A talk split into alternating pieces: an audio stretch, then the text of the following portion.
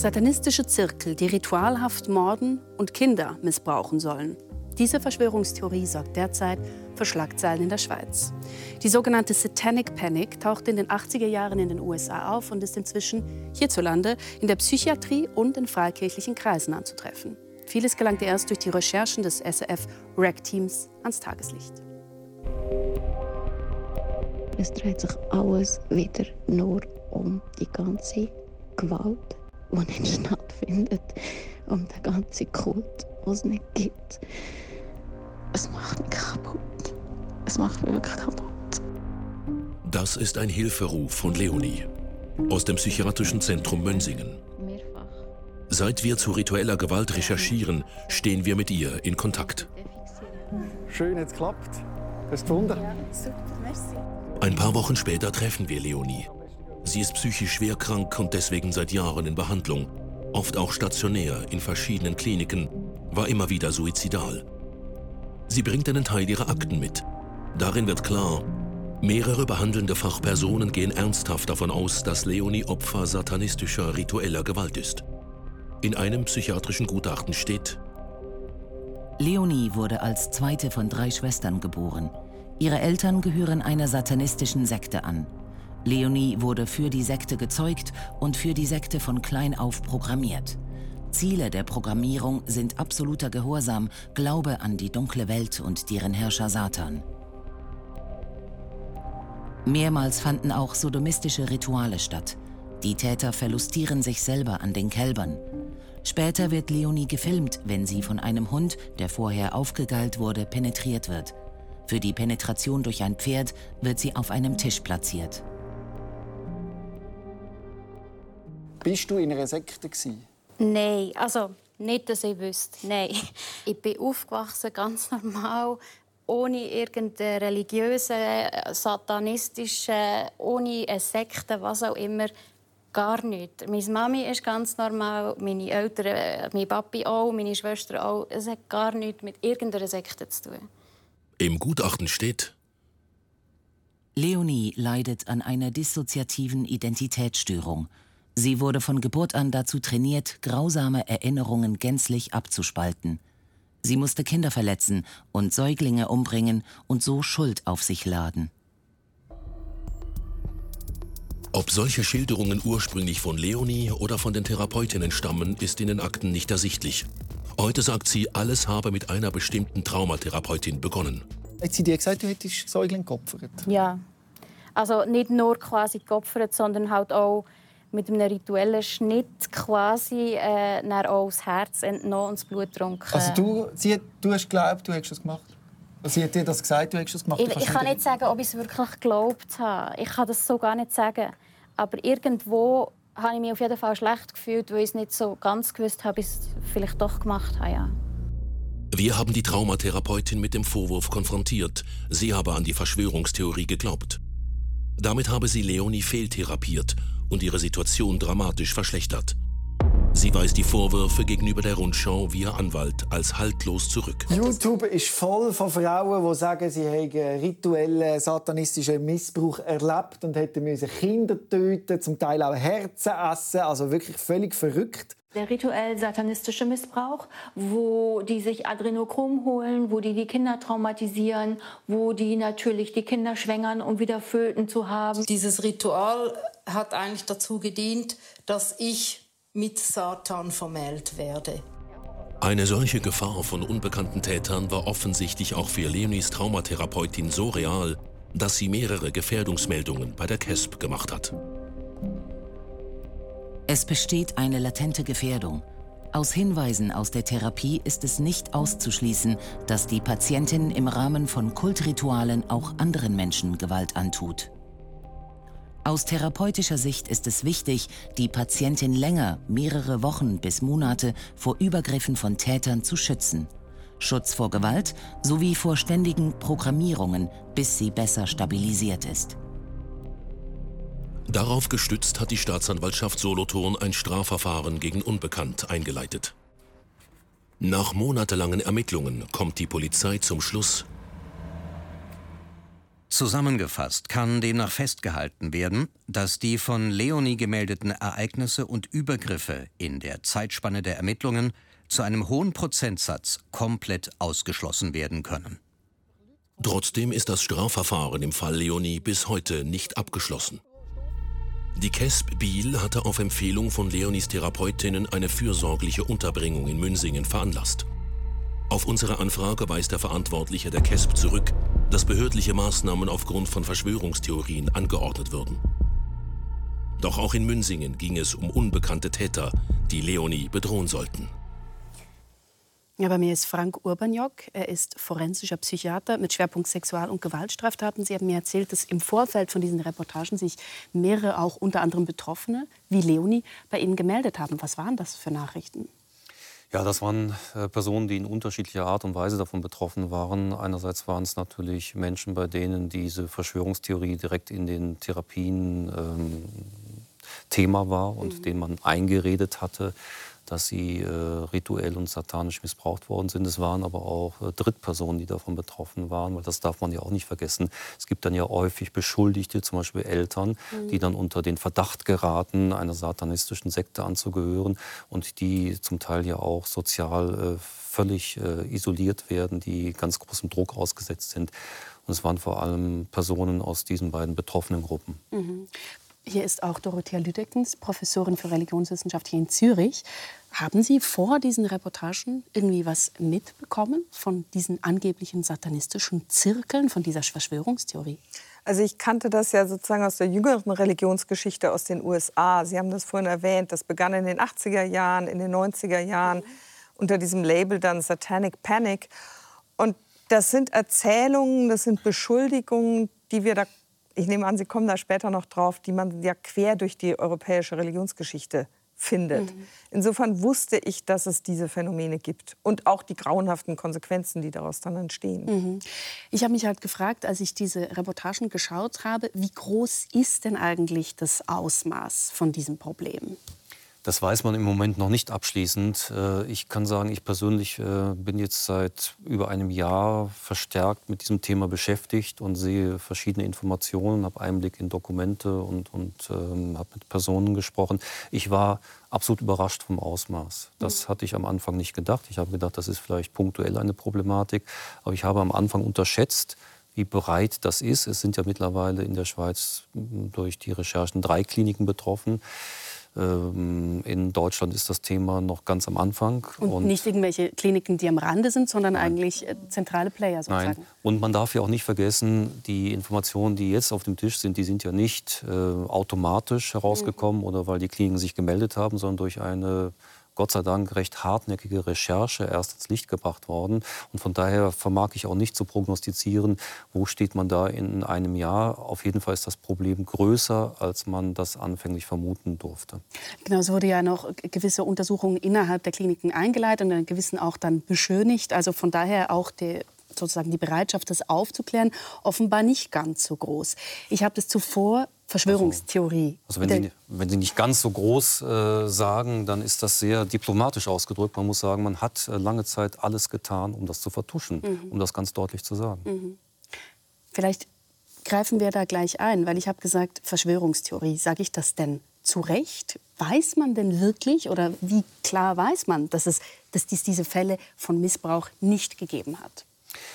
Man weiß das von daher, weil man das in vielen Fällen untersucht hat und wirklich genau untersucht hat und man hat nie einen einzigen Fall nachweisen können. Mhm. Und jetzt ist es ja immer so, das ist ja ein typisches Beispiel auch für Verschwörungstheorien, dass sie immun sind dagegen, gegen Belege und gegen Realität. Und es gibt dann die fast zynische Argumentation, in der man sagt, ja, weil man keine Beweise hat, weil man es nie hat belegen können, das ist erst recht ein Beweis, weil ja. halt die Täter so geschickt sind. Ja. Und da entsteht ein geschlossenes System und da fängt dann auch die Verschwörungstheorie an, im Unterschied zu einer anderen Fachmeinung, mhm. weil es dann ein geschlossenes System ist, was nicht mehr korrigiert werden kann durch Fakten, durch Realität, was sich immer selbst bestätigt und äh, in diesem Fall dann ja sogar in die Therapien eingeflochten wurde und auf Patienten übergestülpt wurde. Und da wird es dann gefährlich und da sind wir dann klar im Bereich von Fehlbehandlungen und von auch Gesundheitsschäden für Patienten und Drittpersonen. Das vertiefen wir dann gerne gleich noch. Sie haben Sie die Mechanismen von Verschwörungstheorien sozusagen als hermetisch abgeriegelt erklärt. Frau Lüdeckens, vielleicht klären wir zuerst mal, was versteht man eigentlich unter einer Verschwörungstheorie? Also das, was im Augenblick darunter verstanden wird, das sind im Grunde genommen immer Geschichten. Mhm. Also es sind dramatische Geschichten, wo einer Gruppe von Personen, häufig im Netzwerk, unterstellt wird, andere mit einem perfiden, bösen Plan kontrollieren zu wollen. Das können ganze Nationen sein, manchmal ist es auch gerade die, gleich die ganze Welt.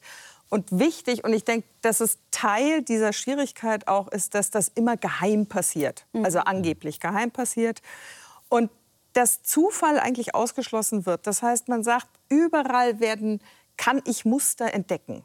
Also es hat immer so den Anspruch auf Aufklärung, so eine Theorie. Und das sind dann Muster wie klassisch satanistisch die 666, die von vielen auf den Satan projiziert wird. Also ich kam hierher, ein Autonummernschild hat dreimal die sechs gehabt, es waren sechs Türen. Bis ich hier im Studio war, vielleicht entdecke ich hier auch noch irgendwo sechs Stühle. Und schon merke ich, dass hier alles eigentlich satanistisch unterwandert ist. Also dieses klare Bild, auch gut, das sind die Aufdecker der Verschwörungstheorie und böse, das sind die Verschwörer und die Verschwörerinnen, also jetzt in dem Fall diejenigen, die diesen satanistischen Missbrauch angeblich bestehen, mhm. äh, also angeblich durchführen. Diese klare Trennung, das ist auch noch so ein typisches Merkmal. Sie haben Aufgaben. Wollen Sie etwas dazu sagen? Nein, nein absolut. Und äh, wir, wir, sehen ja das jetzt hier ähm, im Bereich der Psychiatrie, der Psychotherapie, der Psychologie. Und wir kennen die Phänomene natürlich aus vielen gesellschaftlichen Bereichen. Und äh, Verschwörungserzählungen, wie Sie mit Recht gesagt haben, die gibt es ja in ganz unterschiedlichen mhm. Bereichen. Die haben mittlerweile eine hohe politische Relevanz. Was wir hier sehen, ähm, kann man sagen, die Psychologie ist immer in gewisser Weise anfällig dafür gewesen und nach wie vor anfällig, dass man eine Theorie hat, die man auf eine Person überstülpt. Man kann sich das so vorstellen, und das ist der wichtige Unterschied. Ich kann mich ähm, so positionieren und kann sagen, ich versuche die Person so genau wie möglich zu verstehen und bin mal ergebnisoffen und bin im Dienst, äh, stelle mich in den Dienst, diese Person möglichst genau abzubilden. Also mhm. letztlich mein Denken an die Phänomene anzupassen, ja. an das was, äh, das, was ich vor mir habe. Oder man kann es umgekehrt machen. Man, man äh, hat sozusagen ein Denken und passt die Phänomene daran mhm. an. Und das Denken ist stabil. Mhm. Und äh, das ist der wichtige Unterschied. Es ist dann wie so ein Thesenjournalist, der sagt, das Ergebnis meines Artikels steht schon fest und ich suche mir nur die Befunde, die jetzt da reinpassen. Alles andere blende ich aus. Und so mhm. hat man dann Therapien gemacht. Und wie gesagt, die Psychologie ist anfällig dafür, äh, immer auch mit dem Konzept des Unbewussten, dass man sagt, ich weiß, was in dir im tief im Inneren vorgeht, ob du das, ob du das selber so siehst oder nicht. Das spielt gar keine Rolle. Und da ist natürlich immer die Grenze, äh, dass man es von jeder Belegbarkeit abkoppelt. Und äh, da fängt dann äh, das geschlossene System und auch, muss man sagen, der, der Missbrauch von Patienten an, in denen sie instrumentalisiert werden für eine Theorie. Mhm. Mhm. Vielleicht gehen Sie, äh, vertiefen Sie das gleich ganz kurz für all die Leute, die eben jetzt davon, von, von dieser Verschwörungstheorie, von diesen Reportagen noch nicht so viel mitbekommen haben.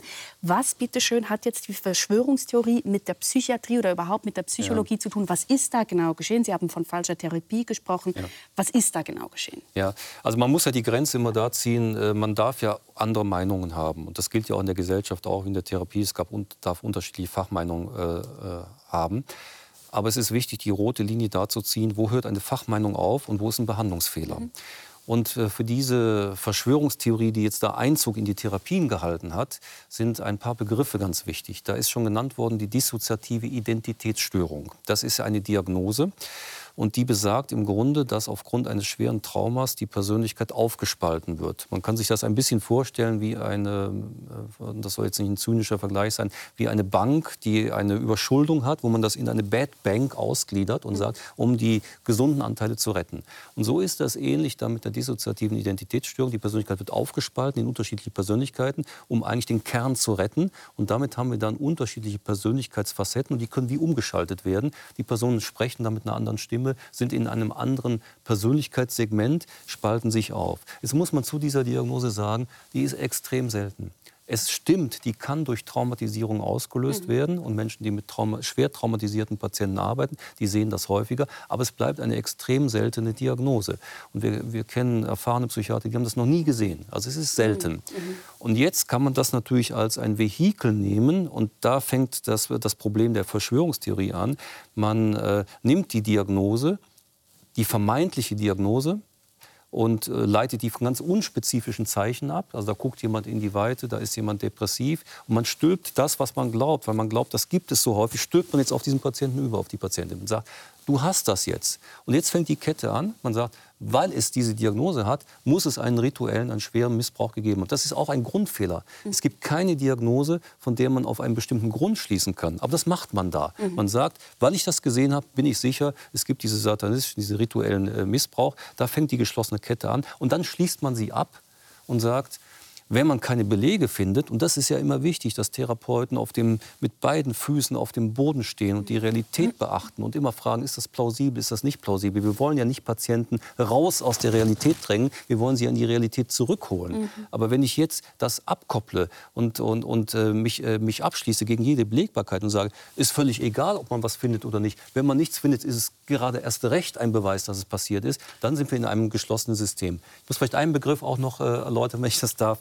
Und dann gibt es diesen, diesen Begriff des Mind Controls. Mhm. Das ist auch ein wichtiger Begriff. Und die Theorie ist so, dass quasi psychochirurgisch diese Gruppen in der Lage sind, Kinder. Also diese satanistischen, diese satanistischen Gruppen, Gruppen es sind meistens satanistische Gruppen. Es gibt so Spielarten, wo es dann nicht mehr nur auf Satanismus bezogen ist. Aber worüber wir jetzt reden, sind sozusagen die Idee, sind satanistische Gruppen. Die können sozusagen Kinder programmieren, dass sie als Erwachsene wie ferngesteuert dann wieder zum Missbrauch ähm, geholt werden können, dass sie andere dazu verführen. Und da gibt es eine Theorie, die nennt sich eben Mind Control, dass man das ganz gezielt machen kann, wie in einer Psychochirurgie. Und das ist falsch. Das, das gibt es nicht. Das es gibt kein Mind Control. Das gibt's nicht. Ich will auch gar nicht ausschließen, ob es das irgendwann mal in 10 oder 50 Jahren gibt. Aber wenn es das gibt oder wenn ich behaupte, es gibt, dann muss ich es belegen. Und das ist eben das Kennzeichen der Verschwörungstheorie. Die Menschen, die das vertreten, belegen das nicht. Die saugen sich was aus den Fingern, eine sozusagen Theorie, die ihnen irgendwie entspricht, die sie plausibel finden. Und sie schotten sie ab gegen jede Belegbarkeit und stülpen das jetzt auf Patienten über und sagen, sie haben eine dissoziative Identitätsstörung, mhm. das ist der Schlüssel, das ist, weil das passiert ist und ich weiß das und egal, was alle anderen sagen. So. Aber wenn mir das geschehen ist, muss ich doch eine Erinnerung da, daran haben. Und da kommt doch noch ein anderes Schlüsselwort rein, diese false richtig, memory, die falschen richtig, Erinnerungen, richtig, oder? Ja. Und das wissen wir ja auch, dass Erinnerungen, das ist ja ein häufiges Missverständnis. Menschen glauben ja immer, Erinnerungen sind so etwas Stabiles wie in einer Datenbank, die sind abgelegt und jetzt wird das sozusagen aus dem, aus dem Gestell, aus der Bibliothek geholt, die Erinnerung, sondern die Erinnerung wird in dem Moment, wo sie abgerufen wird, wieder neu konstruiert. Es ist also ein viel flexiblerer Prozess, als man sich das normalerweise vorstellt. Es ist nicht so statisch. Und da beginnt natürlich auch die Angriffsfläche für Einflussnahme, weil das neu gebildet wird. Wenn ich jetzt sehr überzeugend auftrete, wenn ich Ihnen jetzt, und Sie sind vielleicht sowieso in einer geschwächten, in einer vulnerablen Position, Sie suchen nach Antworten. Und jetzt komme ich mit meiner ganzen Überzeugung, meiner ganzen Fachlichkeit und erkläre Ihnen, was der Grund für alle Ihre Probleme ist. Mhm. Dann sind viele dann doch verführbar zu sagen, endlich habe ich eine Erklärung, der wird es schon wissen. Und wenn Sie den da mal einsteigen, dann äh, ist sozusagen die Weiche gestellt dafür, dass man das dann glaubt, dass man sogar vielleicht Erinnerungen produziert. Dass man, wir, wir kennen das, also wir kennen das große Beispiel Wormser-Prozesse in Deutschland. Mhm. Da sind Kinder, die, in die hat man suggestiv hineingefragt, einen sexuellen Missbrauch. Am Schluss waren hunderte äh, Täter, da hat es Verurteilungen gegeben. Am Schluss hat man gesehen, nichts von dem stimmte. Mhm, mhm. Also falsche Erinnerungen werden sozusagen äh, bewusst induziert. Die Frage wäre dann natürlich noch, weshalb. Aber zuerst mal ähm, zu Ihnen noch, Frau Darf ich ganz schnell eine Ergänzung, die mir ganz wichtig an der Stelle ist. Das darf natürlich nicht dazu führen, dass man ähm, Opfern von sexuellem Missbrauch generell misstraut ja. und dass man sagt, das stimmt alles nicht. Natürlich. Die Gefahr gibt es und da gibt es Trittbrettfahrer, die die Diskussion jetzt nutzen, um zu sagen, um die, die Opfer generell zu diskretieren und sagen, ja. das stimmt alles nicht. Selbstverständlich gibt es schwerste, grausamste Formen ja. von sexuellem Missbrauch. Selbstverständlich gibt es Organisationen, die sexuellen Missbrauch äh, organisieren. Und es ist ganz wichtig, dass man diesen Menschen nicht mit Misstrauen begegnet, dass man ihnen glaubt. Mhm. Aber in diesen Fällen finden wir dann auch Belege dafür.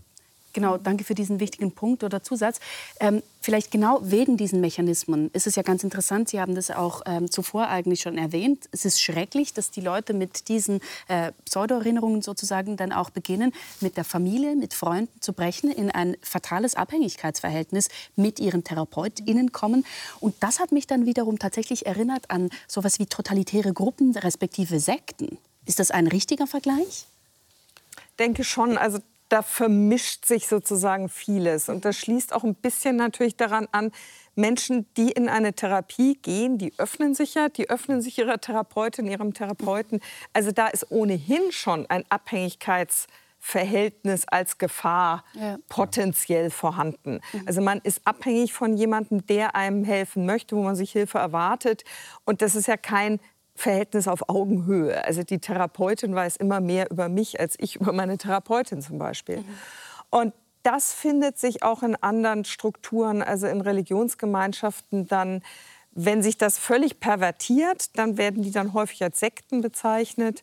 Und da haben Sie natürlich recht. Ja, denn typischer Mechanismus ist möglichst schnell die betreffenden Personen, die dazugehören sollen, von ihrer Außenwelt abzuschotten. Mhm. Also möglichst schnell die Ressourcen, die diese Menschen nach außen hin noch hätten, zu kappen. Ich muss aber trotzdem dann jetzt diese Frage, die ich angedeutet habe, noch mal fragen. Also was ist denn der Zweck von diesen Leuten, die so therapieren? Weshalb tun die das? Weshalb kappen die, die äh, ihre Patientinnen ähm, davon aus von, von unterschiedlichen Gründen. Aus unterschiedlichen Gründen. Es ist kein Schwarz-Weiß-Thema, dass man sagen kann, alle sind so und nie ist es so, sondern es gibt, ich sage jetzt mal, es gibt da Hardcore-Verschwörungstheoretiker, die das wirklich glauben die eine Verschwörungstheorie verfolgen und sagen, da gibt es organisierte satanische Sekten im Hintergrund, die das organisieren. Und die, wenn sie das glauben, wenn die fest davon mhm. überzeugt sind, ist es auch klar, dass sie das in ihre Therapien einbringen, weil das ist deren Weltbild. Die mhm. nehmen das als eine Realität wahr. Dann ist es ein Kampf gegen das Böse sozusagen. Das ist ein Kampf gegen das Böse. Ja. Ich würde aber sagen, diese Gruppe, äh, und das war ja meine Überraschung, die ist, würde ich sagen, relativ klein. Und dann gibt es aber viel mehr Menschen, die dem gefolgt sind. Und jetzt mhm. ist ja interessant zu sehen, was passiert da, dass plötzlich viel mehr Therapeuten es sind immer noch ist die Minderheit, das muss man auch sagen, aber da einbezogen werden. Da gibt es Personen, die sind geschult worden in äh, mhm. äh, Weiterbildung. Und mhm. denen hat man erzählt, ich gebe dir jetzt ein Wissen weiter, wie du das erkennen kannst, wie du das therapieren kannst. Das heißt, es kommen jetzt Menschen da rein, die das anwenden, die nicht primär davon ganz überzeugt sind, aber die das lernen.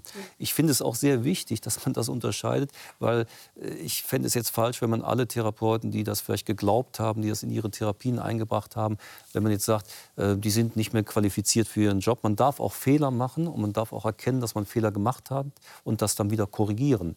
Und von daher würde ich sagen, ich würde unterscheiden, die, ich nenne es jetzt so die Hardcore-Verschwörungstheoretiker, die in die Therapien gehen und die das wirklich glauben, dann die sage ich jetzt mal vielleicht Trittbrettfahrer, die da reingekommen sind, die müssen wir zurückholen. Und dann gibt es größere Gruppen, und da können Sie sicherlich etwas dazu sagen, die aus einer grundsätzlichen, zum Teil fundamentalistisch-religiösen Haltung, mhm. ähm, evangelikale Freikirchen ist ein Motto, denen das eine naheliegende Theorie mhm. ist und die das deswegen noch unterfüttern und dann auch, und das fand ich auch äh, besorgniserregend, dann nicht nur in Therapien das einbringen, sondern man sieht das zum Beispiel in pädagogischen mhm. Strukturen, wo man sagt, ihr müsst jetzt sensibilisiert werden dafür, dass ihr diese satanisch geschädigten Kinder erkennt und dadurch kriegt kriegt das so ein Netzwerk und so ein Ausmaß? Wir vertiefen das gleich noch. Ich möchte zuerst noch, Sie haben es eh auch schon aufgenommen, dass eben in den USA ähm, eigentlich diese, diese Bewegung schon gab. Dieses sogenannte Satanic Panics ist also hier kein neues Phänomen, ähm, tauchte 1980 als Begriff eben in den USA auf, als über 12.000 Fälle von angeblichem satanistischem rituellem Missbrauch gemeldet wurden. Es stellte sich heraus, alles Falschbeschuldigungen. Bis Ende der 1990er Jahre hat sich diese Verschwörungstheorie dann dennoch in verschiedenen Teilen der Welt ausgebreitet und dauert, wie gesehen, bis heute an. Meine Kolleginnen von REC, Robin Riemann und Ilona Stempfli, haben deshalb im vergangenen Jahr mehrere Reportagen dazu gemacht und unter anderem mit einem Lehrerpaar und einem Oberarzt in der Schweiz gesprochen, die diese Theorie selbst vertreten. Es gibt kein Amt in der Schweiz, meiner Meinung nach, nicht eins, ja. wo nicht unterwandert ist. Die Leute haben sich klar für das Böse und für den Teufel offenbar entschieden, für Satan. Sie versprechen sich durch die Verbindung mit ihm und durch den Preis, den sie zahlen, und das sind eben die rituellen Opfer, versprechen sie sich Macht, Geld. In so Satansmessen werden regelmäßig Kinder, Jugendliche, Frauen, seltener Männer und Buben umgebracht, geschlachtet. Wir reden auch von Kannibalismus das sind oft auch Kinder, die intern in diesen Kreis durch äh, Schwängerung von Frauen quasi gezüchtet werden. Mhm. Und ich meine, ich habe am 1. November Geburtstag und ich weiß, was dann an diesem Tag abläuft. Was läuft da? Kenne ich den, kenne ich den Satanistenkalender einigermaßen. Was ist denn? Ja, Halloween, 1. November, 2., 3., 4. November, das ist eine Schlachterei. Was, was wird Dort werden die rituellen Opferungen vollzogen. Das ist ein, Ho ein, Hoch, ein Hochfest, nicht? Das Blut, das dort vergossen wird, und so, das muss man ja nachweisen Richtig. Das Problem ist, die Daten dort sind, sind recht, recht versteckt. Das Zweite ist, es ist lebensgefährlich. Das ist lebensgefährlich. Gibt es das tatsächlich oder sind das Erinnerungen, wie ein Patient zum Beispiel beschreibt, wie er das erlebt hat? Also, oder ist, gibt es das tatsächlich in der Schweiz? Nach dem, was wir von der Schweiz, aber auch international wissen, gibt es das. Also es Und gibt rituell organisierter, ja, genau. satanistischer genau. ja. Missbrauch. Ja, mein größter Lehrer ist kein äh, Buch, kein Kongress und mein größter Lehrer sind die Betroffenen. Ich bin mit sehr vielen Therapeuten in Kontakt, auch international in Kontakt. Und da fällt auf, dass diese Schilderungen absolut zusammenpassen. Dass das organisierte Strukturen sind und die auch sehr genau wissen, was sie tun. Was machen die? Also was passiert da? Dass man sich das vorstellen Jetzt muss kann. Ich, da Sie das ja auch äh, äh, senden wollen, ein bisschen vorsichtig sein. Es passieren unvorstellbare Gewalttaten äh, mit körperlicher Gewalt, mit körperlicher Verletzung, mit allen nur vorstellbaren Instrumenten. Das, was wir auch so aus dem Dritten Reich als Foltermethoden äh, in den Konzentrationslagern kannten, wird alles dort angewendet. Wie eine Parallelwelt, die extrem gut, sich extrem gut zu schützen weiß, sodass es sehr, sehr schwierig ist, dieser Menschen habhaft zu werden ja, man kann es einfach nochmal betonen, weltweit gibt es wirklich keinen Fall, der von, also keinen Beleg, der von dieser Form von Missbrauch ähm, berichten bzw. beweisen, das beweisen würde. Man fragt sich deshalb natürlich als Zuschauer, als Zuschauerin, weshalb glauben die Leute denn daran? Ich glaube, weil solche Erklärungen auch eine gewisse Faszination haben. Also zum einen ähm, ist es so, wenn ich selber sozusagen zu denen gehöre, die jetzt verstehen, was wirklich abgelaufen ist, dann erhöhe ich mich damit ja ein Stück weit selber. Mhm. Also ich bin nicht nur die Therapeutin, die weiß, wo ihre psychischen Probleme sozusagen irdisch herkommen, sondern ich kann das auch noch in einen viel größeren Kontext stellen. Mhm. Und ich kann jetzt, wenn ich vielleicht gar nicht Therapeutin bin, sondern Laien bin, selber meine davon zu wissen, ja immer weiter recherchieren. Also ich werde sozusagen selber zur Forscherin und ich werde überall Belege finden. Ich werde vielleicht auch zur Kämpferin, zur Retterin, je nachdem, wie ich mich dann engagiere. Und das alles sehr praktisch vom Sofa aus gegebenenfalls. Also das sind Erzählungen, das sind Vorstellungen, die ja häufig, also wie in diesen Fällen, in Verbindung Gewalt, äh, Opfer, Sexualität, das hat Geheimnis, das hat was kennt man aus Horrorfilmen. Oder keiner von uns will in einem Horrorfilm selber sein, realistisch. Aber man hat eine gewisse Faszination, es sich womöglich anzuschauen mhm. und sich damit zu beschäftigen. Und diese Dynamik, glaube ich, darf nicht unterschätzt werden. Also das ist einer der Gründe. Mhm. Andere Gründe sind, Sie haben das angesprochen, evangelikale Kreise, nicht alle evangelikalen Christinnen und Christen glauben an satanistische Missbrauchszirkel. Mhm. Also das, das, ist wirklich auch so wie nicht alle Therapeutinnen und Therapeuten das sind. Man muss da vielleicht kurz, äh, äh, man muss da vielleicht ganz kurz erklären. Also es gibt das, man weiß es auch. Zum Beispiel dieser Verein Kara, der im Zürcher Oberland ähm, mhm. beheimatet ist, glaube ich, hat seit gibt es seit 2014 oder sowas. Die verbreiten auch diese Verschwörungstheorie. Die haben ähm, selber diese Kurse, die Sie auch gesagt haben, wo sie Leute weiterbilden. Und die, sind, die haben eben einen solchen freikirchlichen Hintergrund. Und man fragt sich dann ja schon, woher kommt diese Verbindung? Wie gesagt, das trifft wirklich nicht für alle evangelikalen ja, ja. Christinnen und Christen zu. Aber innerhalb des evangelikalen Christentums gibt es eben schon ein sehr dualistisches Weltbild auch. Also es gibt klar gut, das ist Gott mhm. und diejenigen Christen, die auf seiner Seite stehen. Und es gibt das Böse und das ist dann der Satan. Also es gibt wie schon dieses Angebot.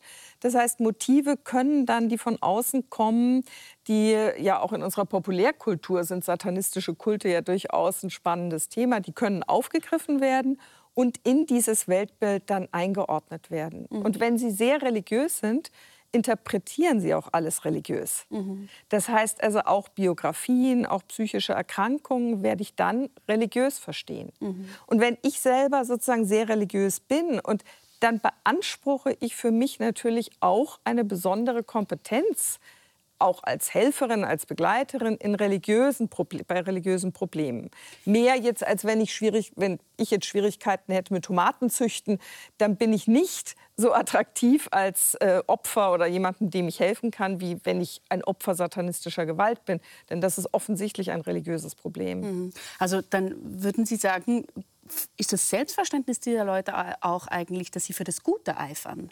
Ja, ja. Ich glaube, das geschieht da wirklich nicht mit böser Absicht, mhm. Mhm. sondern man möchte etwas Gutes tun, man befindet sich selber auf der Seite des Guten und kämpft eben gegen das Böse, mhm. also gegen Satan und unterstützt vermeintliche Opfer dieses Satans. Jetzt kann man dazu, also Sie sagen es ja mit, mit, mit, Recht, das subjektive Gefühl ist so und es hat einen großen emotionalen Gewinn mhm. oder kann es haben, wenn man daran glaubt, wenn man sozusagen da der Aufklärer ist, der diese Missstände beseitigt. Jetzt muss man da an der Stelle ja immer sofort darauf hinweisen, ähm, dass man subjektiv glaubt, etwas Gutes zu tun. Das ist wahrscheinlich der Titel, der in der Geschichte der Menschheit also zu grausamsten Dingen geführt hat mhm. und zu millionenfachen Opfern. Also dass man subjektiv glaubt, ist ja ähm, noch keine Garantie, dass irgendwas Gutes rauskommt, sondern häufig, oder nicht häufig, mhm. oft in der Historie das, das Gegenteil. Ich glaube auch, dass, was Sie ja mit Recht äh, gesagt haben, äh, man darf ja nicht alle evangelikalen oder alle religiösen Menschen da unter Generalverdacht äh, stellen, sondern es ist eine bestimmte Gruppe, mhm. die dafür besonders empfänglich ist. Und äh, ein anderes wichtiges Stichwort dabei war, äh, da kommt es zu einem sehr polarisierten Weltbild. Mhm. Da geht es um Gut und Böse, da geht es um Schwarz oder Weiß. Ja. Es spitzt, es spitzt sich dann sehr zu und da fehlen die Differenzierungen, da fehlen die Schattierungen, da fehlt auch das äh, sowohl als auch. Mhm. Und das ist ein Kennzeichen natürlich solcher Bewegungen. Da würde ich auch immer sagen, der Satan betrifft natürlich gerade bei fundamentalistisch-religiösen äh, Gruppen auch irgendwie den Markenkern der, ganzen, äh, der ganzen Theorie, weil er schärft das Gute. Also wenn man mhm. sozusagen polarisiert den Satan da auf der anderen Seite hat, dann schärft er auch die Identität des eigenen Glaubens. Und es ist ja fast ein, ein bisschen immer merkwürdig, wenn man sozusagen das, das äh, Extreme, das Böse noch übersteigern will. Das sieht man auch in Propaganda und Kriegspropaganda. Da kommt kann man darauf wetten, immer was Sexuelles mhm. dazu. Am Schluss mhm. kommt immer noch was Sexuelles und dann muss sozusagen der, der Satan ist dann auch, ähm, die satanischen äh, Kreise haben dann als äh, Geschäftsmodell auch noch, dass sie Kinder missbrauchen. Mhm. Und das hat ja fast etwas, etwas ähm, ich will sagen, was Comichaftes, wenn man das so übersteigert und sagt, den schreiben wir jetzt auch noch zu, dass sie mit nichts anderem beschäftigt sind, als, als Babys zu quälen und ihren äh, sexuellen Begierden da zu erfüllen. Und dann merkt man, da ist so eine völlige Übersteigerung und Konkretisierung von dem Bösen, dass man es fassbar macht, um dadurch aber wieder auf der polarisierten anderen Seite sich selber sehr prominent mhm. auf der guten Seite mhm. zu finden. Ich möchte da noch ganz kurz Zahlen ähm, ins Gespräch reingeben, weil mhm. so wie mir das irgendwie begegnet ist, jetzt die Corona-Krise, man hat immer davon gesprochen, dass Verschwörungstheorien zunehmen und so weiter. Und offenbar, es, es gibt eine neuere Studie von äh, der ZHAW, also der Zürcher Hochschule für angewandte Wissenschaften, die eben genau das Gegenteil ähm, behauptet oder beweist, muss man sagen, nämlich dass der Anteil von Schweizerinnen und Schweizern die eher zustimmen gegenüber Verschwörungstheorien, ähm, äh, sich äußern, zwischen 2018 und 2021 signifikant gesunken sei, und zwar von 36 auf 27 Prozent. Und das finde ich jetzt interessant, wenn man darüber spricht, dass es ja eben hilft, eine komplexe Welt irgendwie in, eine, in ein äh, anderes, ähm, um, in eine umfassende Welterklärung hineinzubetten. Was sagen Sie zu diesen Zahlen? Also, Sie, Nein, Gut, ja. Also vielleicht zu den konkreten Zahlen. Man, man, kann ja vermuten, dass diese Diskussionen, die ja wir sehr forciert jetzt in den letzten zwei Jahren auch um Wissenschaftlichkeit geführt haben und über wo ist die Verschwörungstheorie, vielleicht auch zu einer klareren Separierung geführt haben. Mhm. Also vielleicht ist es so jetzt als, als eine Vermutung, dass die Gruppen, die an Verschwörungstheorien glauben, noch fester daran glauben, noch polarisierter eine ist. Eine Intensivierung. Also, ja, dass sozusagen die Polarisierung auch dazu führt, dass die Unentschiedenen sich entscheiden, gehören sie zu mhm. der einen oder zu der anderen Gruppe. Man, man kann auf der anderen, es gibt ja viel empirische Forschung über Verschwörungstheorien äh, generell. Und was man ja sieht, ist, dass man zum Beispiel in den USA sehr viel ähm, größere Gruppen hat, die an Verschwörungsgruppen, äh, an Verschwörungstheorien glauben. Und wir sind in Europa, Schweiz, Deutschland immer so ungefähr bei den 25, 30 Prozent, mhm. in den USA bei 50 Prozent. Mhm. Und ähm, es ist ja interessant zu fragen, auch äh, es gibt eine Ansprechbarkeit der Menschen generell dafür, aber es gibt auch Gesellschaften, die das stärker stärker produzieren Verschwörungstheorien. Und da gibt es Faktoren, die man benennen kann, die auch aus der empirischen Forschung. Ja, was, was denn, Gut, oder? Also das, macht natürlich, das macht natürlich neugierig. Ich wollte sozusagen, das ist nicht, nicht gut, ein paar Sachen sagen dazu. Also das eine äh, ist ähm, sicher, dass in, in, dem Ausmaß, in dem es mehr fundamentalistische Religiosität in Gesellschaften gibt, gibt es die Anfälligkeit stärker mhm. für Verschwörungstheorien. Das ist ein empirischer Zusammenhang. Es gibt aber auch einen zweiten, ganz interessanten dabei.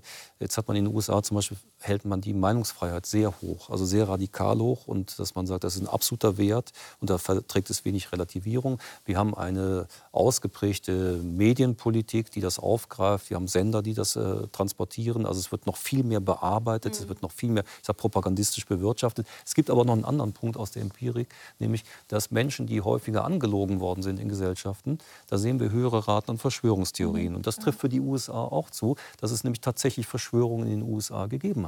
Mhm. Also man kann das Stichwort Watergate äh, nennen. Ähm, es gibt äh, die, diese fürchterlichen Versuche an der schwarzen Bevölkerung mit Experimenten, wo man gesagt hat, wir wollen gucken, wie verläuft Syphilis unbehandelt. Man hat die Leute nicht informiert, man hat über Jahrzehnte einen menschenverachtenden Versuch gemacht. Mhm. Also tatsächlich eine Verschwörung im Grunde, die erst nach Jahrzehnten aufgedeckt wurde. Und wenn es solche Erlebnisse in der Gesellschaft gibt, auch als kollektives Trauma, dann erhöht das generell das Misstrauen und äh, auch die Verschwörungstheoretiker. Also es sind nicht nur die Personen, die, es gibt eine Empfänglichkeit, auch Gesellschaften können etwas dafür tun, dass es mehr oder weniger von Verschwörungstheoretikern gibt. Da interessiert mich natürlich ja. jetzt Ihre Sicht als Religionswissenschaftlerin. Also ich würde dem in allen Punkten zustimmen. Ich habe eben gerade letzte Woche einen Podcast in dieser Serie Erleuchtung garantiert bei uns aufgenommen zu dieser Frage, warum eigentlich amerikanische Verschwörungstheorien auch so viel populärer sind oder so einen Verbreitungsgrad mhm. bekommen haben. Und ich glaube, es gibt einen ganz platten Grund auch auf Englisch lässt sich etwas leichter verbreiten als auf Schweizerdeutsch. Mhm. Also eine Geschichte hat einfach eine größere Bandbreite, wenn ich sie auf Englisch erzähle. Was in den USA sicher dazu kommt, sind noch diese ganzen religiösen Faktoren, die Sie genannt haben, und die Erfahrung von marginalisierten Gruppen, also Gruppen, die tatsächlich von großen gesellschaftlichen Prozessen und äh, Möglichkeiten ausgeschlossen sind, dass die natürlich eher geneigt sind, sowas dann auch zu vermuten. Bei dieser quantitativen Studie, auf die Sie jetzt für die Schweiz hingewiesen haben, da ist ja spannend, dass Menschen, ähm, wenn sie nicht mit dem Thema Verschwörungstheorie häufig konfrontiert worden sind, mhm. dann eher geneigt sind zu sagen, ja, vielleicht ist was dran. Also die mhm. kreuzen ein, mhm. vielleicht stimmt es eher an, auf so einem quantitativen Fragebogen als Menschen, die intensiv mit dieser Auseinandersetzung konfrontiert worden sind. Und das ist während der Pandemie passiert. Mhm. Das war ein permanentes Thema, mhm. also auch dank äh, der Medien wie dem SRF. Mhm. Und dann überlege ich mir eher und denke, nee, ich weiß ja Bescheid, daran ist nichts. Ja. Während ich sonst nicht den Eindruck erwecken möchte, naiv zu sein. Mhm. Also insofern ist da, glaube ich, sehr viel passiert, allein dadurch, dass man es thematisiert hat, ja. dass es solche Theorien gibt und die nicht mehr nur so unter dem Tisch mhm. herumwabern. Mhm. Ähm, Sie, Herr Urbaniok, haben ja dieses Buch Darwin schlägt Kant geschrieben und darin haben Sie auch einen Teil, wo Sie sich eben Gedanken machen, äh, wie solche, nee, weshalb man eigentlich auf solche Verschwörungstheorien anspricht und das auch glaubt. Und ich habe mich dann gefragt, auch noch, ist das denn, was Sie hier ausführen und bestimmt auch gleich erklären werden, auch der Grund dann, weshalb diese Verschwörungstheorien, selbst wenn sie eigentlich schon also als falsch bewiesen wurden, äh, so schwierig zu eliminieren sind? Ja, also die Schwierigkeit äh, der Elimination, die hat mit dem zu tun, das haben Sie auch schon angesprochen, es ist nicht etwas Faktenbezogenes, mhm. es ist was Emotionales. Mhm. Es ist ein Gefühl. Und gegen ein Gefühl kann man schlecht anargumentieren. Kann Gar man nicht. Mit, so kann man nicht mit Fakten, lässt sich ja, nicht was, mit Fakten. Ne? Wenn ja. ich das, ich, ich, spreche immer gern von gefühlter Wahrheit. Ja. Die gefühlte Wahrheit ist mit Argumenten eigentlich nicht mhm. äh, zu kontern. Und, und in diesen Verschwörungstheorien ist ja ein wichtiges Kennzeichen, dass man sich immunisiert gegen jedes äh, Gegenargument. Wir kennen ja dieses Phänomen der Vermeidung kognitiver Dissonanz. Wir haben alle die Tendenz, dass wir lieber die Informationen aufnehmen, die zu unserem Weltbild, unseren Überzeugungen passen. Das haben wir alle mehr oder weniger. Verschwörungstheoretiker haben das extrem, haben das extrem übersteigert, weil die sagen, alles, was meiner Theorie entspricht, ist falsch, ist manipuliert und damit ist man sozusagen immunisiert gegen jede Art von Realität. Und das, was Sie angesprochen haben, was meine These ja ist, ist äh, die, dass äh, der menschliche Verstand grundsätzlich anfällig ist für Polarisierung, für Schwarz-Weiß, für gefühlte Wahrheiten, für Kausalitäten irgendwo reinprojizieren, wo gar keine sind. Ich sage immer, äh, der menschliche Verstand ist so wie ein Drogenspürhund, wo der Drogenspürhund überall Drogen findet und, und auch äh, sucht und findet. Und der menschliche Verstand ist ein Kausalitätsjunkie. Der mhm. sucht überall Kausalitäten und ist extrem geneigt, auch wenn es keine gibt, die da rein zu projizieren. Dass und man der, immer Ursache-Wirkung Richtig. sieht. Und der Grund aus meiner Sicht dafür ist der, dass es ein tiefes Missverständnis gibt, dass man immer gesagt hat, äh, auch in der religiösen Tradition, der menschliche Verstand, die Vernunft ist eine Gottesgabe, um die Schöpfung zu erkennen, um Gott zu erkennen, später in der Aufklärung, um die mhm. Wirklichkeit differenziert zu erkennen. Und ich sage, da verwechselt man Zweck und Potenzial. Der Zweck des Verstandes ist vollkommen klar von der Evolution. Da geht es nicht um Wahrheit, nicht um Menschenrechte, nicht um Gott, um gar, es geht um Überleben. Mhm. Einfach um Überleben. Und wenn man sich das klar macht, dann versteht man, dass es manchmal fürs Überleben besser ist, wenn man was Falsches glaubt. Mhm. Ich habe dieses Beispiel äh, gesagt, wenn äh, jemand ähm, ein Urzeitmensch im Busch rascheln hört und glaubt, das ist immer ein Löwe und rennt immer weg, hat er bessere, ist genau. sicherer. Mhm. Er ist total falsch. Er hat eine total verpeilte Sicht von der Welt, weil er denkt, überall sind Löwen. Er sieht es komplett falsch. Evolutionär hat er einen Vorteil gegenüber dem, der ein differenziertes Weltbild entwickelt und einmal zu spät wegläuft. Und aus, diesem, aus dieser Überlegung heraus merkt man, wir haben, ich nenne das evolutionäre Stoßdämpfer, wir haben in unserem Verstand jede Menge so Stoßdämpfer eingebaut, die nicht darauf ausgerichtet sind, richtig zu erkennen, wahr zu erkennen, sondern die das abmildern, ab, äh, die es kompatibel machen mit meinen Überzeugungen, die mir gerne ein Gefühl ver äh, vermitteln. Das ist bei Verschwörungstheoretikern natürlich der Fall. Äh, ich habe die Welt verstanden. Ich habe eine mhm. Kontrollüberzeugung, mhm. weil die Nebenwirkung des, der Investition in den Verstand der Evolution könnte ja sein, wir haben so ein Wesen mit einem großen Kopf und einem dicken Gehirn, das, äh, das äh, viel Verstand hat, das wird plötzlich handlungsunfähig. Mhm. Das zweifelt plötzlich an allem. Mhm. Das kann sich nicht mehr entscheiden. Mhm. Das wird verunsichert. Und da sieht man so die Funktion, wenn ich Angst habe vor Blitz und Donner und das terrorisiert mich, dann ist es gut, wenn ich irgendeine Theorie darüber habe, mhm. warum das ist. Ob die stimmt oder nicht, ja. ist gar nicht so wichtig. Wichtig ist, dass ich ein besseres Lebensgefühl habe und dadurch einen Überlebensvorteil habe. Mhm. Und das, lange Rede, kurzer Sinn, würde ich sagen, unser Verstand ist evolutionär geprägt für eine Anfälligkeit auch für Verschwörungstheorien, aber das ist dann individuell auch unterschiedlich. Bei manchen Menschen mehr, bei manchen weniger. Wir reden immer so von 30 Prozent, die extrem anfällig dafür sind. Aber würden Sie nicht sagen, dass das kippen kann? Also ich denke, das stimmt. Es hilft mir, eine Erzählung zu haben, die mich dann auch ermächtigt, etwas zu tun ich kann ja immer mehr Geraschel identifizieren sozusagen und zuordnen. Mhm. Aber das kann ja kippen in dem Moment, wo ich dann alles Rascheln nur noch höre und dann so von Angst besetzt bin, dass ich handlungsunfähig werde. Ja, könnte so sein. Also, und, die, und, die, Evolution, aber es ist die interessante Perspektive. Ich sage immer, die Evolution ist ja humorlos. Die hat ja gar nicht im Sinn große Werte und große Moral mhm. und Wichtiges und Schönes und Ästhetisches, sondern die ist humorlos und da geht es nur darum, ist es ein Vorteil zu überleben oder ist es kein Vorteil zu überleben. Und das ist eine komplett andere Optik, als ist es richtig oder nicht. Das wäre eine Gefahr. Und die mhm. Evolution wird dafür sorgen, dass dieser, jetzt theoretisch dieses Wesen sich sehr beruhigt fühlt, weil es so gut rascheln erkennen kann und immer schnell wegläuft. Also sie wird immer eine Kombination anstreben, in der es einen Überlebensvorteil mhm. gibt und die Person sich noch gut fühlt. Und da merkt man so die Funktion, diese psychologische Funktion, die, die irgendwelche Überzeugungen haben, die kreuzfalsch sein können, die halt mhm.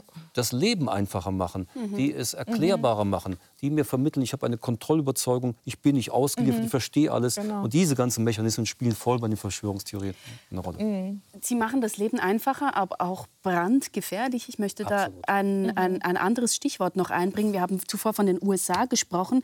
In den USA äh, ist 2016 eine Bewegung entstanden, die nennt sich QAnon. Und die speist sich ja aus dieser Satanic Panic, Verschwörungstheorie, aber übersteigert sie noch. Hören wir kurz zu. Der Buchstabe Q war in der Vergangenheit auch in der Schweiz immer öfter zu sehen, etwa an den Demos der Corona-Skeptiker. Das bedeutet Freiheit, Wahrheit. Er steht für die Bewegung QAnon. Das Q meint einen angeblichen Informanten, der geheime Nachrichten in einem Internetforum verbreitet. Anon steht für Anonymous, seine Anhänger. Ursprünglich stammt die Bewegung aus den USA Kern von QAnon ist der Glaube an einen sogenannten Deep State, einen Staat im Staat.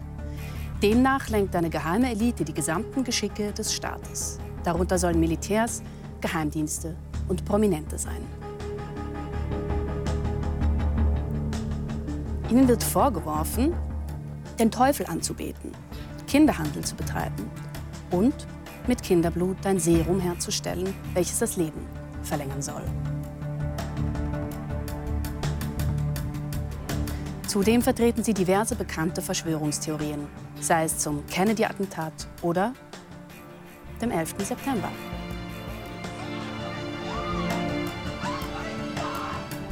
Donald Trump allerdings wird in dieser Bewegung als eine Art Erlöser dargestellt, der den Deep State zerschlage. Trump verbreitet denn auch immer wieder Botschaften von QAnon-Anhängern. people who are following this movement right now? Well, I don't know much about the movement other than I understand they like me very much, uh, which I appreciate.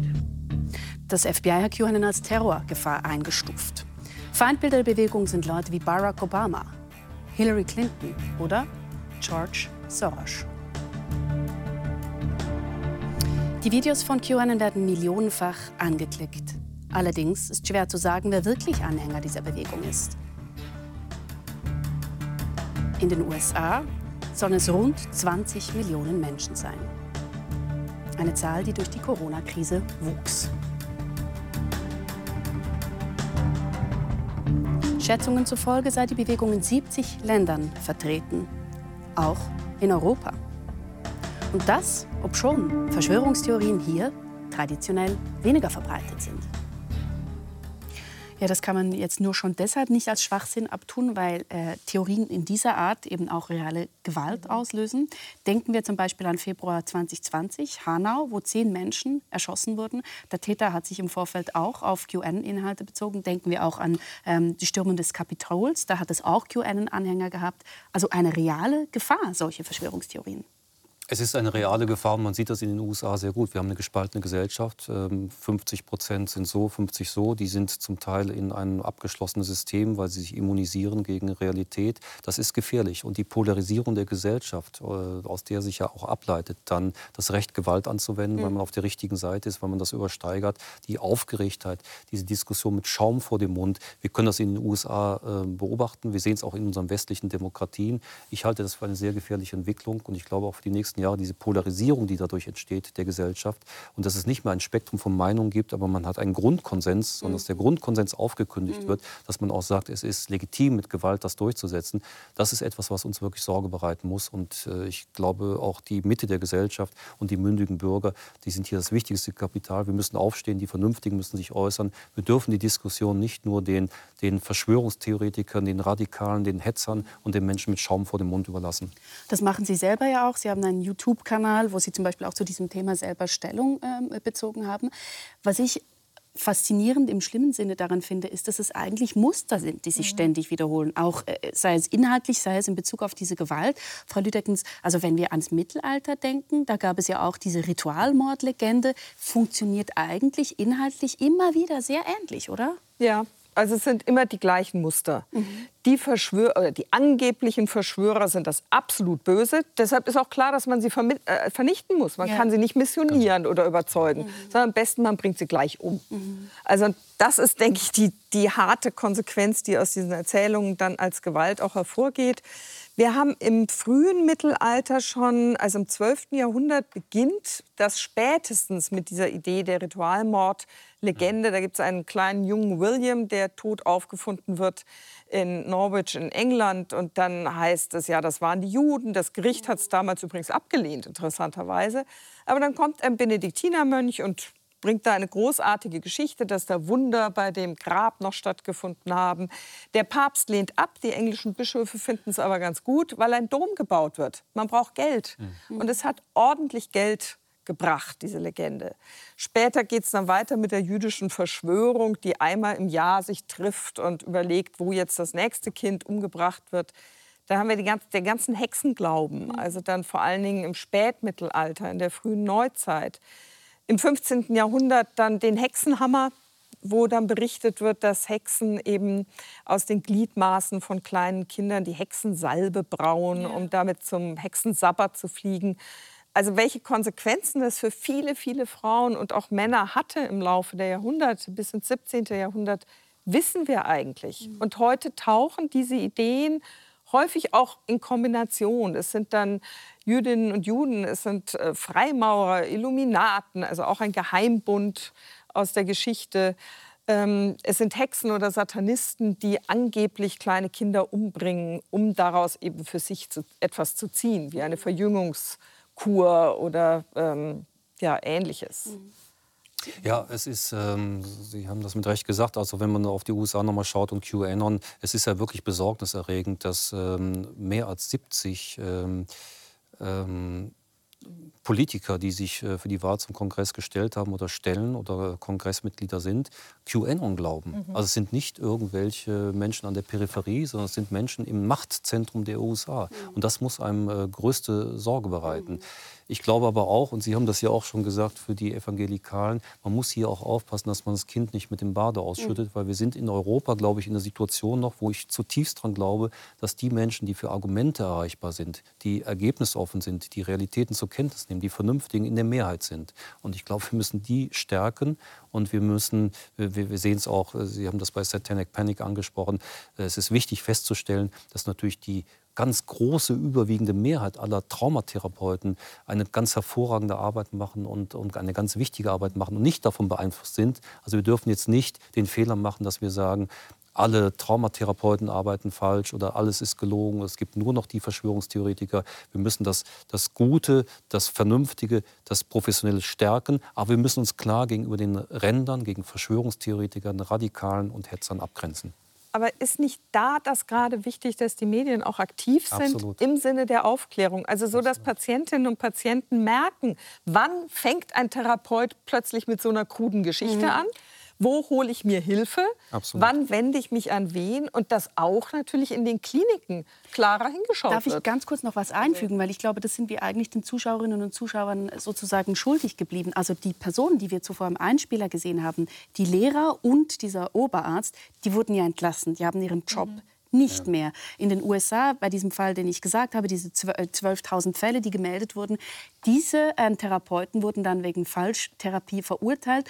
Und man stellt sich dann die Frage, das eine ist die Rolle der Medien, das andere ist, was, was sind das für Maßnahmen, die da getätigt werden müssen, um präventiv äh, überhaupt ja, gegen solche Therapien ähm, zu arbeiten? Das ist eine sehr wichtige Frage und die Rolle der Medien, die ist ja in diesem Fall gerade in der Schweiz, da muss man ja auch wirklich äh, Ihnen und Ihren Kollegen und Kolleginnen ein Kompliment machen. Die sind am Ball geblieben, die haben das aufgedeckt und ohne das, glaube ich, äh, hätten wir diese Erkenntnisse nicht, die wir heute haben. Das By the way, mit ne Negativfolgen, oder? Die wurden dann natürlich auch äh, mit den, mit den angeblichen Tätern unter einer Decke gesehen. Ja, und man sieht sehr schön an, an, dieser Diskussion, was am Anfang passiert ist. Am Anfang hat es ja auch aus der Therapeutenszene zum, zum Teil eine Solidarisierung gegeben, weil mhm. die gesagt haben, wir wollen insgesamt nicht das ganze Feld angegriffen haben.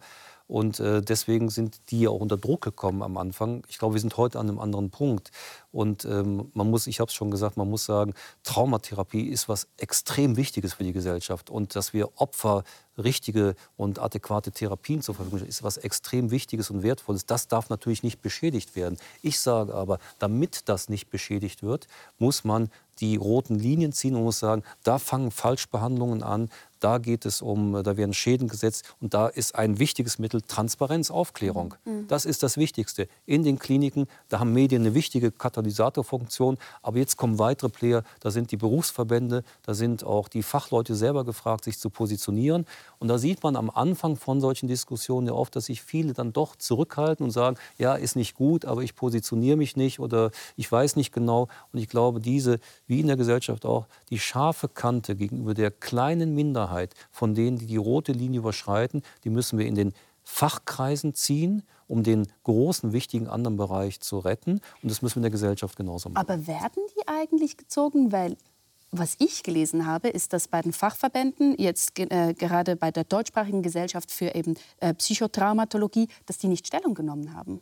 Ich würde sagen, wir sind dabei. Das ist ein Prozess und es ist in der Tat so, dass es nicht von Anfang an so ist, man hat das Thema und man rennt nur offene Türen ein. So ist es nicht.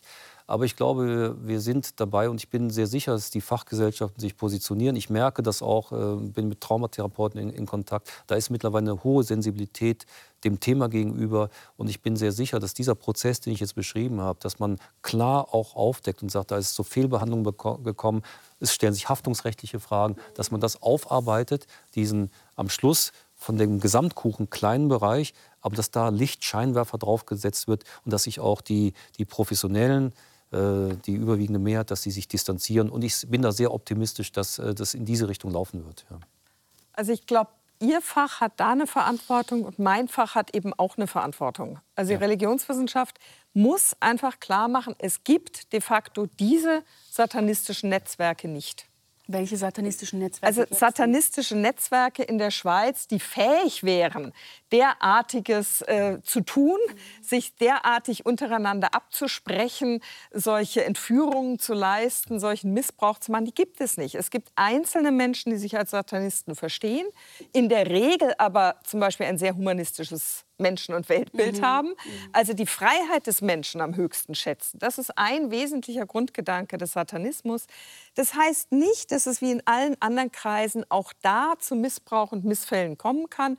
Das kommt es auch in den Kirchen obwohl es nicht zur christlichen Theologie passt. Mhm. Aber ich glaube, das ist ein wichtiger Punkt, da auch Aufklärungsarbeit zu leisten. Also auf der einen Seite psychiatrisch, auf der anderen Seite religionswissenschaftlich, dass es diesen empirischen Boden für diese Verschwörung gar nicht gibt. Richtig. Und das ist ja am, am Schluss das Zauberwort ist Differenzierung, ist wirklich Differenzierung, dass man äh, ergebnisoffen dran geht und auch feststellt, natürlich gibt es wie gesagt schwerste, grausamste Formen von sexuellem Missbrauch. Es gibt organisierten sexuellen mhm. Missbrauch. Es gibt manchmal die Instrumentalisierung von Ritualen mhm. in dem Missbrauch, mhm. wenn es in Sekten oder auch in der katholischen Kirche mhm. zum Beispiel stattfindet. Das gibt es alles.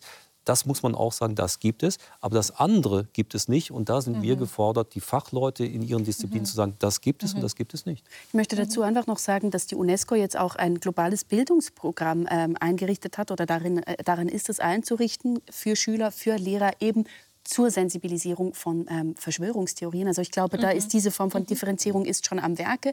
Wir sind schon am Schluss der Sendung. Ich habe noch eine Schlussfrage an Sie beide. Bitte, ähm, Sie kurz zu beantworten. Wenn Menschen, wie wir es äh, gesehen haben, sehr tief in solchem Verschwörungsglauben drin sind, dann sagt Sabine Riede von der Sekteninfo Nordrhein-Westfalen, da helfe manchmal eben nur die eigene Erkenntnis wieder raus und nicht von der, von der Umgebung, äh, dass die Angehörigen zum Beispiel den Kontakt abbrechen oder sowas, sondern eigentlich nur abwarten. Ich fand das auf eine gewisse Art total ernüchternd. Haben Sie einen Rat? Wie man da umgehen sollte? Sich Hilfe holen, um das auszuhalten. Mhm. Also das ist schwierig, Beziehungen aufrechtzuerhalten und nicht selber entweder mit hineingezogen zu werden oder dass die Beziehung nur noch bestimmt wird davon. Mhm. Die Gefahr ist, glaube ich, dann sehr oft da. Und gleichzeitig für sich klar zu bleiben, es sind sehr unterschiedliche Fälle und von daher, glaube ich, gibt es kein Pauschalrezept, sondern mhm. es gibt auch Menschen, die sehr leicht daraus kommen, äh, weil das gar nicht so tief gegangen ist. Es gibt Menschen, die andere psychiatrische Diagnosen haben und die dankbar das Narrativ angenommen haben, weil es äh, es besser erklärt. Das ist wieder eine andere Situation. Die brauchen dann eine adäquate Therapie für ihre eigentliche Störung. Von daher würde ich sagen, das Feld zerfällt in ganz unterschiedliche Untergruppen. Aber grundsätzlich kann man sagen, gegen Isolation, gegen Kontaktabbrüche ist immer ein guter Rat und am Schluss dann vielleicht äh, ergebnisoffene Menschen, äh, Profis, die mit beiden Beinen auf den Füßen, äh, mit beiden Füßen auf dem Boden stehen, können dann auch hilfreich sein. Manchmal ähnlich wie es bei, um, äh, bei Sektenausstiegen ist, wo man, äh, wo es eine gewisse Arbeit braucht, um sich wirklich aus dieser Wahrnehmung, aus dieser Perspektive zu lösen, dass man dann nachher zurückgucken kann und das mit anderen Augen anschauen kann. Mhm. Vielen herzlichen Dank Frau Lüdeckens, Herr Urbaniok, für dieses doch auch erhellende Gespräch, vor allen Dingen offenbar mit kühlem Kopf, was immer hilft. Ich danke Ihnen sehr herzlich, dass Sie hier waren. Sehr gerne.